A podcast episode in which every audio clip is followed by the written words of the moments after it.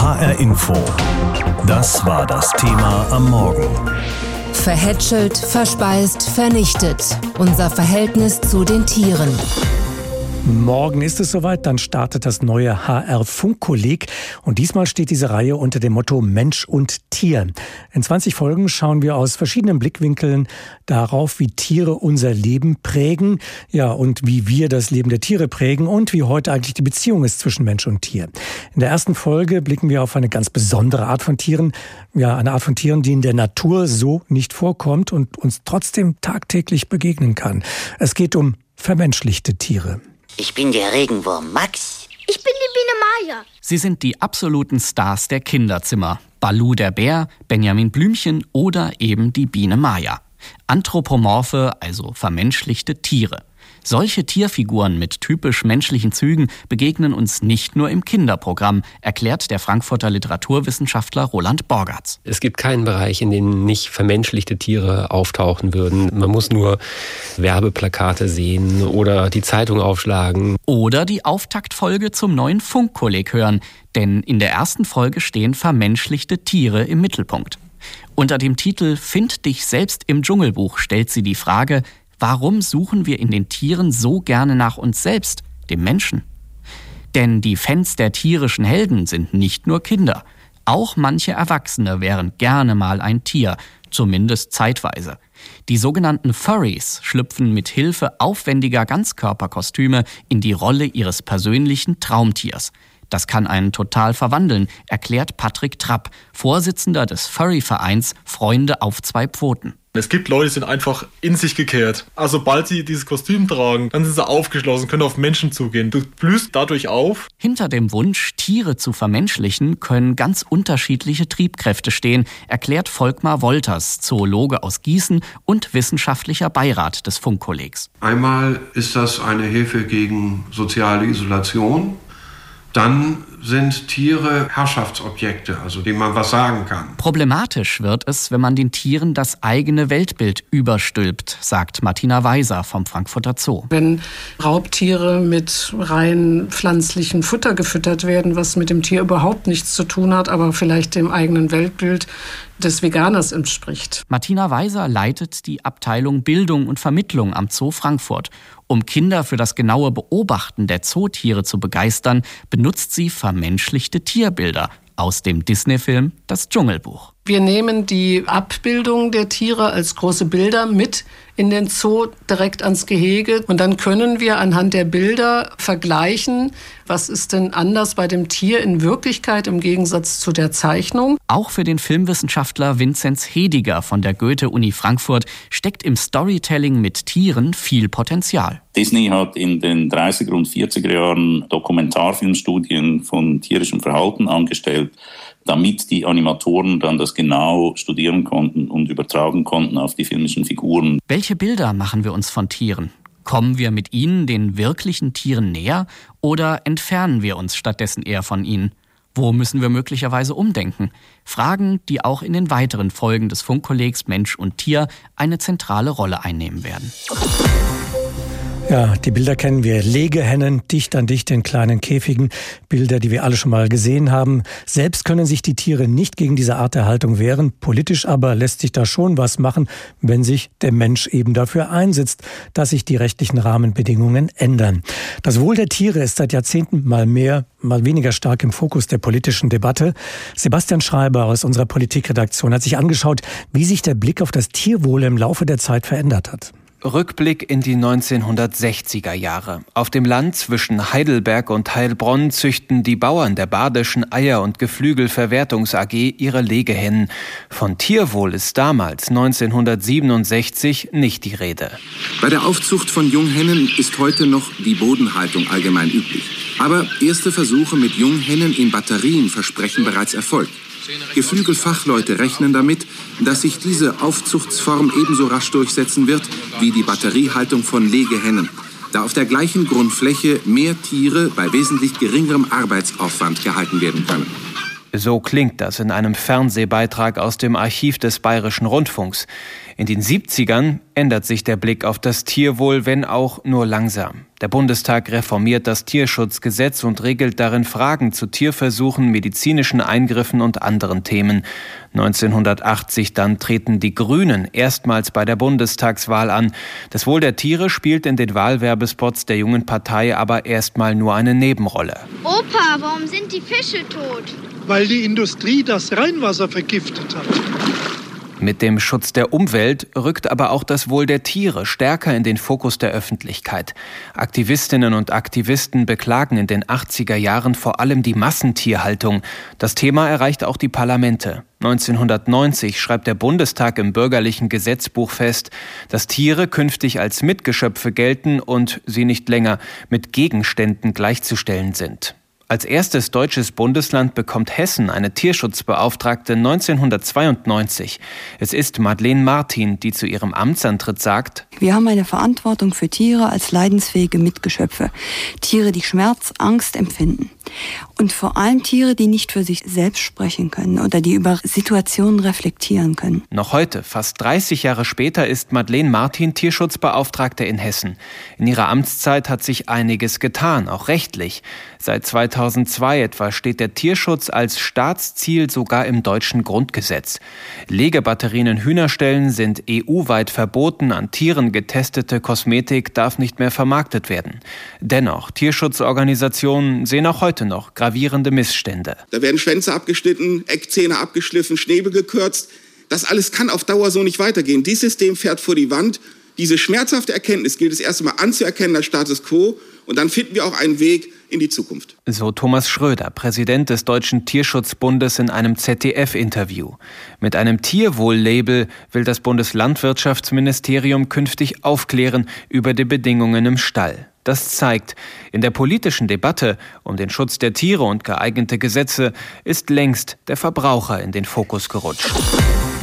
Tja, die einen verhätscheln und vermenschlichen wir, die anderen landen ohne weiteres auf unserem Teller oder werden zu medizinischen Zwecken eingespannt oder vom Menschen ihres Lebensraums beraubt. Die Beziehung von Mensch und Tier, die ist vielschichtig, so vielschichtig, dass wir ab morgen ein ganzes Funkkolleg dazu präsentieren. Mensch und Tier heißt es. In 20 Folgen gehen wir gemeinsam mit Wissenschaftlern und Experten dem Mensch-Tier-Verhältnis auf den Grund, vom Tierschutz und Artensterben über Forschungsfortschritte bis hin zum ganz persönlichen Leben und Umgang mit Tieren. Mit Professor Volkmar Wolters habe ich darüber gesprochen von der Justus-Liebig-Universität in Gießen. Er begleitet das Funkkolleg als wissenschaftlicher Beirat. Es gibt Schätzungen, nach denen eine Million Arten weltweit vom Aussterben bedroht sind. Gibt es denn überhaupt noch Tiere auf dieser Welt, die nicht in irgendeiner Weise vom Menschen unter Druck gesetzt oder beeinflusst werden? Also beeinflusst werden, da muss man sagen, nein, auf keinen Fall. Die gibt es nicht mehr. Wir haben eine globale Umweltverschmutzung, einen globalen Klimawandel, alle möglichen globalen Effekte. Also es gibt sicher von der Tiefsee bis zum Himalaya nichts mehr, was nicht vom Menschen beeinflusst ist. Dass dadurch alle bedroht sind, würde ich nun nicht sagen. Aber es gibt doch starke Bedrohungsfaktoren. Gibt es denn Bereiche, in denen Sie sagen würden, der Mensch hat dort sogar einen positiven Einfluss auf das Tierreich oder sind die Effekte immer negativ? Nein, das kann man nicht sagen. Also wir brauchen eigentlich nur vor, vor unsere Haustür zu blicken. Die Offenhaltung der Landschaft hier in Mitteleuropa hat überhaupt erst dazu geführt, dass sich viele der Arten, die wir heute als geschützt oder wehrvoll betrachten, haben ausbreiten können. Normalerweise wäre hier alles Wald und durch die Landwirtschaft ist die Fläche offen geworden und es konnten Tiere einwandern und sich entwickeln, die es hier sonst gar nicht gäbe. Problem ist heute eher dann die Intensivierung. Aber bis zu einem gewissen Grade ist das ein sehr positiver Einfluss. Es verschwinden sehr viele Tierarten, aber das Verschwinden von Arten ist ja grundsätzlich nichts wirklich Neues. Vom viel zitierten Dodo in Mauritius bis zum Auerochsen in unseren Breiten. Liegt das nun immer am Menschen oder ist das Artensterben nicht auch etwas Natürliches, was immer wieder in der Natur vorkommt? Artensterben ist das Natürlichste auf der Welt, was es gibt. Der Evolution möchte man sagen. 99 Prozent der Arten, die auf unserem Planeten je gelebt haben, sind ausgestorben. Und es gab auch schon großes Massensterben an Ereignissen. Eine 5 an der Zahl. Das berühmteste ist vielleicht vor 65, 66 Millionen Jahren das Aussterben der Dinos. Aber wir leben jetzt in der Phase des sechsten Aussterbens Und das Problem ist, dass das viel, viel schneller läuft als früher bei irgendeinem anderen Ereignis zuvor. Müssen und können wir denn, wenn das so viel schneller läuft als früher, das Ruder jetzt noch herumreißen? Ich denke schon. Das Problem beim Aussterben ist ja im Gegensatz zum Klimawandel eine Art, die einmal weg ist, ist weg. Die kriegen es nicht wieder. Aber wir können die Geschwindigkeit sicher reduzieren und vielleicht es auch ganz aufhalten. Schutz alleine wird nicht reichen. Ein Artikel, eine Studie neulich hat herausgebracht, wir könnten die Kurve wieder nach oben biegen, wenn wir nachhaltige Produktion und nachhaltigen Konsum mit Nachdruck fördern. Wie eng hängt der Tier- und Artenschutz denn zusammen mit dem Klimaschutz? Geht das eine ohne das andere? Nein, es sind im Grunde zwei Seiten einer Medaille, wobei die auslösenden Faktoren verschiedene sind. Beim Klimawandel ist es ja mehr Luftverschmutzung, Freisetzung von Spurengasen, während es beim Artensterben eher der Landnutzungswandel, die Veränderung von Lebensräumen ist. Aber beides hängt natürlich zusammen. Sie können heute kaum noch irgendeine Art irgendwo schützen, wenn Sie wissen, dass durch den Klimawandel sich das Gebiet demnächst völlig verschiebt und vielleicht gar nicht mehr an der Stelle ist, wo sie es irgendwie mal ein Schutzgebiet errichtet haben. Auch der Mensch ist ja eine biologische Lebensform. Welche Konsequenzen hat denn das Artensterben für unsere eigene Spezies? Können wir so einfach sagen, ja, schade um die Bienen, das Bestäuben, das erledigen künftig vielleicht Mikrodrohnen. Wenn es keinen Hering mehr gibt, äh, esse ich eben Zuchtlachs. Ja, das hört man manchmal, aber das ist ausgeschlossen. Ich bin kein Freund von Horrorszenarien, also wir werden auch nicht gleich aussterben. Aber wir hängen doch in so vielfältiger Weise von der Biodiversität ab, dass es uns nachhaltig schädigen wird. Ein Beispiel sind die vielen Leistungen, die die Tiere für uns erbringen und auch die Pflanzen natürlich. Also von der Bestäubung bis zur Schädlingsbekämpfung bis zur Erzeugung von irgendwelchen Substanzen, die wir brauchen. Ein weiteres Beispiel erleben wir gerade. Die Pandemien werden zunehmen, die von Tieren übertragen werden, sogenannte Zoonosen.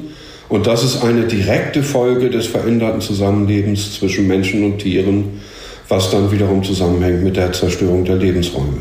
Die Lebensmittel, die wir anbauen auf den Feldern, Getreide und ähnliches, die hängen ab von der Qualität der Böden. Ist auch hier die Artenvielfalt ein wesentlicher Faktor unserer Nahrungsgrundlage?